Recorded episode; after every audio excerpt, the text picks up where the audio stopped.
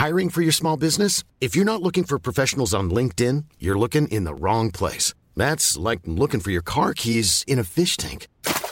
LinkedIn helps you hire professionals you can't find anywhere else, even those who aren't actively searching for a new job but might be open to the perfect role. In a given month, over 70% of LinkedIn users don't even visit other leading job sites. So start looking in the right place. With LinkedIn, you can hire professionals like a professional. Post your free job on linkedin.com/people slash people today.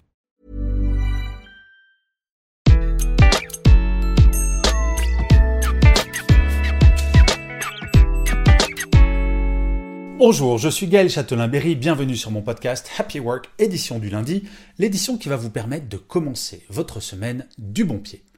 Pour cet épisode, j'ai choisi de vous aider à redevenir ou à devenir votre premier fan. Alors pourquoi est-ce que j'ai voulu parler de ça? Eh bien figurez-vous que tous les jours sur Instagram, je publie une pensée, une citation ou alors juste une petite réflexion sur la vie en général. Toujours positif si possible.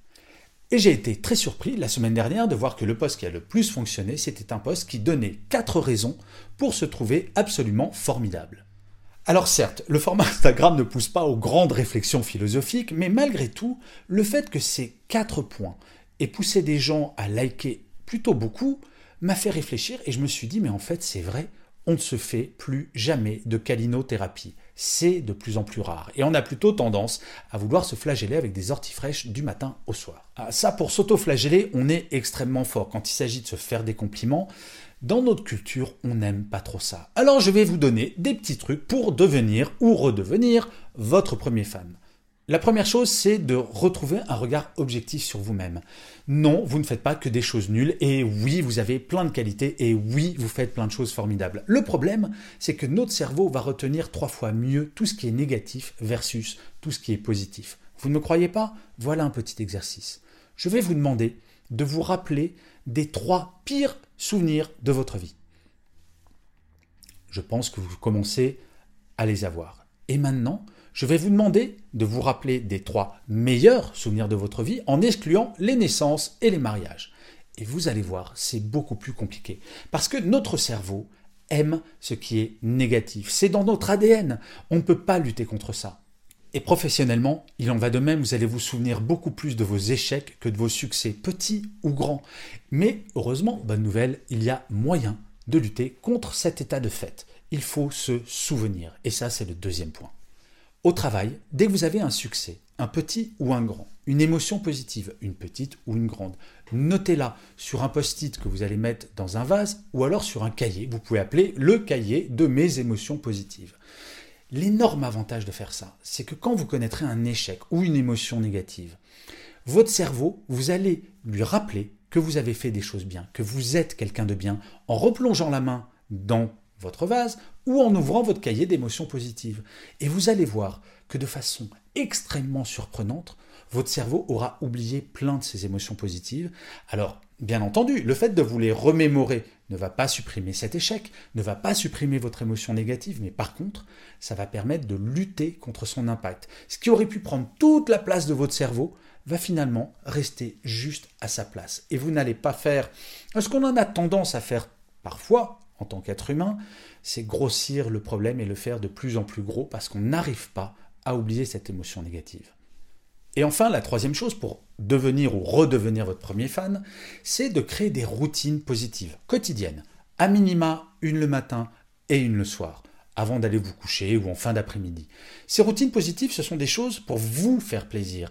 En fait, il s'agit d'auto-calinothérapie. Vous allez, le matin, faire quelque chose qui vous plaît, rien que pour vous, quelque chose de profondément égoïste. Je ne sais pas si vous avez remarqué, mais dans la vie moderne, en tant qu'adulte, surtout si vous avez des enfants, on fait de moins en moins de choses pour nous, juste pour nous. Et bien là, par exemple, le matin, faites du sport, du yoga, de la méditation, mangez un pain au chocolat, lisez, faites quelque chose que vous aimez, mais faites-le tous les matins, sans exception. Pareil pour la fin de journée. Alors, à quoi ça sert? Eh bien écoutez, c'est tout de même beaucoup plus sympathique de se réveiller et de commencer sa journée avec quelque chose que vous aimez, plutôt que de commencer en ouvrant votre iPhone en vous demandant Tiens, est-ce que par hasard mon boss m'aurait pas envoyé un email cette nuit? Et c'est pareil en fin de journée. C'est beaucoup plus agréable de finir la journée avec quelque chose de sympa plutôt que de finir avec le souvenir de la réunion en visio que vous avez faite avec toute votre équipe et qui vous a profondément énervé.